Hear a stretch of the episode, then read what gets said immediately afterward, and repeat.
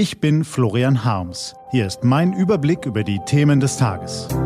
T-Online Tagesanbruch. Was heute wichtig ist. Montag, 9. September 2019.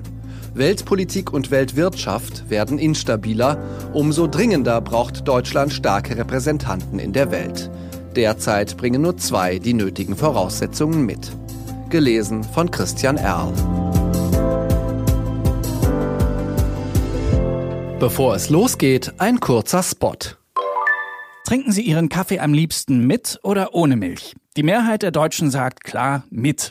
Welche leckeren Milchkreationen es gibt, erfahren Sie auf t-online.de-nespresso. Was war? Der Blick aus dem 18. Stock des Grand Hyatt Hotels Peking geht auf einen großen Springbrunnen, dahinter eine breite Freitreppe, dann eine zehnspurige Straße, schließlich das Regierungsviertel der chinesischen Hauptstadt.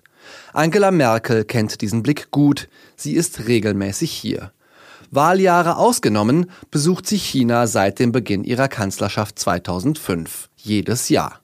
Der Ablauf der Reisen ähnelt sich rein in die Limousine, raus aus der Limousine, aus einem Konferenzsaal in den nächsten, am nächsten Morgen ins Flugzeug, um neben Peking eine zweite Stadt zu besuchen, in diesem Jahr Wuhan in Zentralchina, ein Gewirr aus grauen Hochhauskolonnen, Autobahnen, Brücken, binnen 15 Jahren von drei auf elf Millionen Einwohner explodiert, 80 Universitäten, eine Million Studenten. Ja, in China ist alles riesig. Der chinesische Aufstieg ist atemberaubend und wenn zig Millionen Menschen aus bitterer Armut in den Mittelstand aufsteigen, dann stellen sie Ansprüche. Sie verlangen attraktive Jobs, Wohnungen, Autos, Freizeitangebote, gute Schulen und Unis für ihre Kinder. Angela Merkel weiß, die Regierenden in Peking haben alle Hände voll zu tun, ihr Land zusammenzuhalten. Im Vergleich dazu ist die Aufgabe, Deutschland zu regieren, eine überschaubare Angelegenheit. Allerdings sind die Chinesen selbstbewusster geworden und sensibel sind sie, sehr sensibel. Die Frage ist, wie man unter diesen Bedingungen etwas erreicht, etwas ansprechen kann für Deutschlands Wirtschaft, für Unterdrückte, für den Multilateralismus, für eine demokratischere, tolerantere und friedlichere Welt. T-Online-Chefredakteur Florian Harms teilt drei Beobachtungen nach 34 Stunden im Tross der Bundeskanzlerin. Erstens, die deutsch-chinesischen Beziehungen sind nach wie vor stabil, aber nicht unverbrüchlich. Das zeigt die Reaktion der chinesischen Führung auf die prekäre Lage in Hongkong. Ministerpräsident Li Keqiang macht bei diesem Thema alles andere als einen entspannten Eindruck. In der Bundesregierung herrscht der Eindruck, dass Chinas Regierung ziemlich viel daran setzen wird, den Konflikt friedlich zu lösen. Sollte allerdings das Prinzip ein Land, zwei Systeme mit Betonung auf ein Land in Frage stehen, dann würde China hart einschreiten und dann könnten doch noch Panzer rollen. Zweitens. Die Lage in der Weltwirtschaft wird immer prekärer. Deutschland ist als Exportnation auf ein stabiles Handelssystem angewiesen, aber die zunehmende Rivalität zwischen Amerika und China gefährdet diese Stabilität. Deutsche Firmenchefs machen sich deshalb große Sorgen, zwischen den beiden Weltmächten zerrieben zu werden. Schon jetzt errichten sowohl China als auch die USA jeweils eigene technische und regulatorische Regelwerke.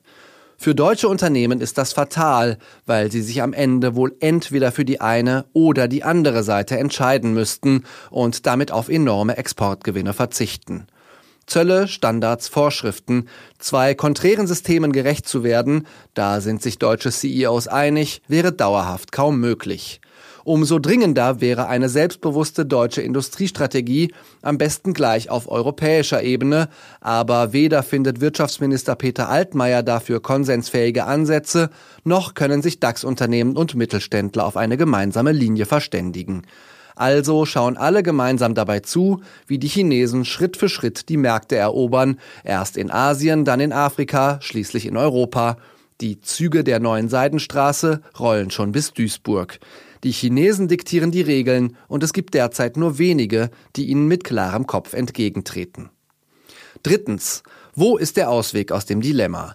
Wenn die internationale Politik und die globale Wirtschaft instabiler werden, dann braucht es umso dringender eine starke Europäische Union, die mit einer Stimme spricht, ihre demokratischen und rechtsstaatlichen Werte verteidigt und sich von keinem Xi, Donald oder Wladimir, aber auch von keinem Boris, Matteo oder Viktor auseinanderdividieren lässt.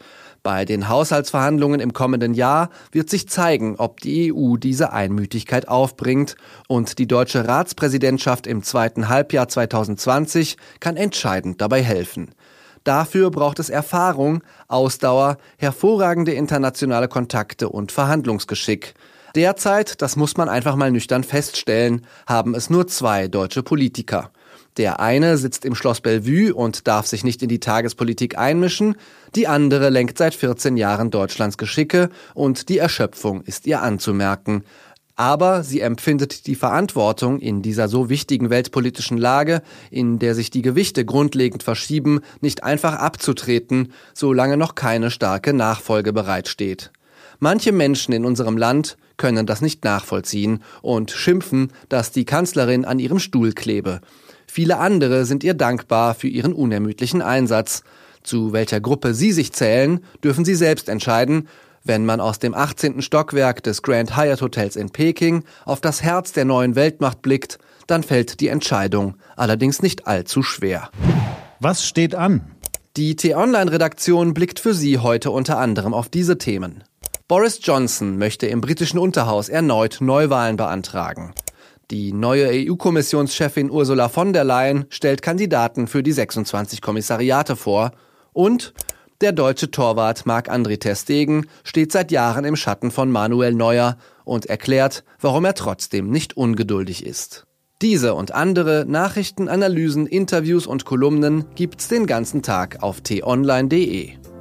Das war der T-Online-Tagesanbruch vom 9. September 2019. Produziert vom Online-Radio- und Podcast-Anbieter Detektor FM. Wenn Sie uns auf iTunes hören, lassen Sie uns doch gerne eine Bewertung da. Vielen Dank. Ich wünsche Ihnen einen harmonischen Tag. Ihr Florian Harms.